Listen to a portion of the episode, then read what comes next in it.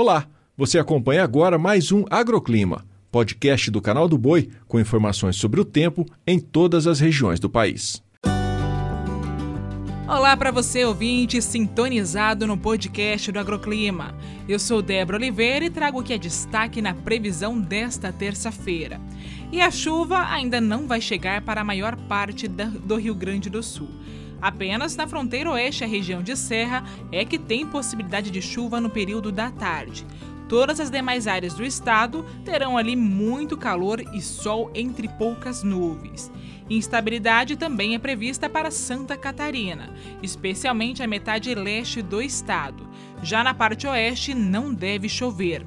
No Paraná, previsão para pancadas de chuva no período da tarde. O grande destaque do dia de hoje vai mesmo para a chuva mais expressiva em Mato Grosso do Sul e Goiás. A região de Campo Grande pode ter chuva já desde amanhã, que se prolonga até a noite, intercalando com momentos de melhora e eventual abertura de sol. Mas atenção, porque essa chuva pode vir acompanhada de rajadas de vento e descargas elétricas. No Distrito Federal e Goiânia, mesmo cenário. No Mato Grosso, chuva expressiva no período da tarde. No norte, a previsão é para pancadas fortes entre Rondônia, Tocantins e Pará. Isso tudo vai colaborar sim para a reposição hídrica do solo, mas pode, em alguns casos, trazer prejuízos às lavouras em relação às fortes rajadas de vento. Em território nordestino, podemos esperar pancadas isoladas nesta terça-feira principalmente sobre Maranhão, Piauí e o Ceará. Já no litoral da Bahia, Sergipe, Alagoas, a chuva vai acontecer de maneira passageira, assim como em áreas do interior da região. Fechamos com o Sudeste. O norte de Minas e o Espírito Santo, a chuva vai acontecer também de maneira mais rápida e sem alto volume acumulado.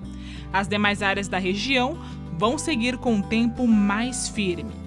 E tem alerta de calor também. Até o final desta semana, uma nova onda de calor vai atuar em todo o Rio Grande do Sul, sul e centro de Santa Catarina e Paraná. Além, é claro, do Mato Grosso do Sul, especialmente na faixa mais ao sul do estado. Serão registradas temperaturas de 3 a 5 graus acima da média, ou seja, é calorão de sobra em toda a região.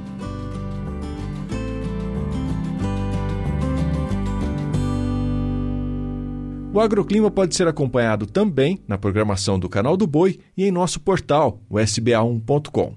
Até a próxima!